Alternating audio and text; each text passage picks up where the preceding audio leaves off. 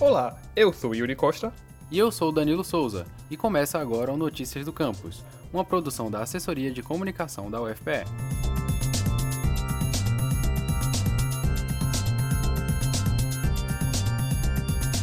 O transtorno do espectro do autista, também conhecido como TEA, atinge de 1 a 2% da população mundial.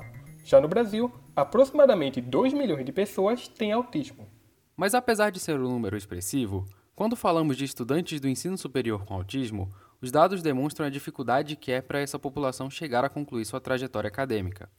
Essa dificuldade na vida universitária acontece principalmente por ainda não existir turmas de faculdades adaptadas para atender às necessidades de pessoas autistas.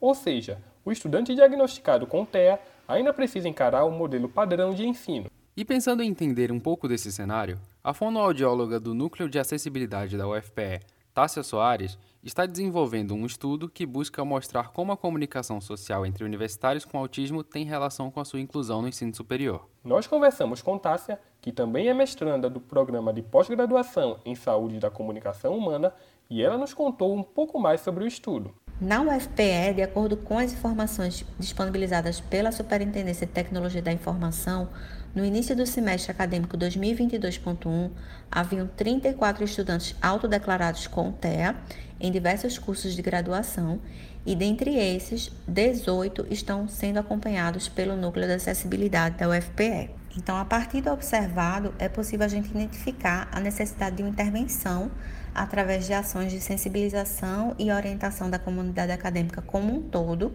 sobre as características do autismo, suas necessidades e também possibilidades, para que o processo de inclusão, participação, permanência e conclusão com êxito dos cursos de graduação, né, inicialmente, torne-se possível para esses estudantes.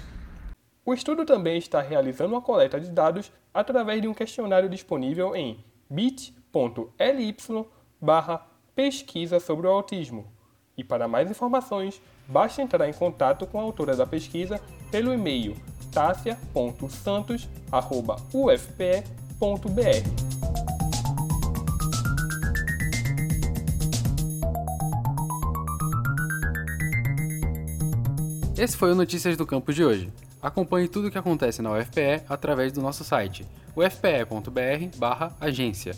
A gente também está no Twitter, UFPE Oficial, e no Instagram, ufpe.oficial. E não se esqueça de seguir o Notícias do Campus no Facebook e Spotify.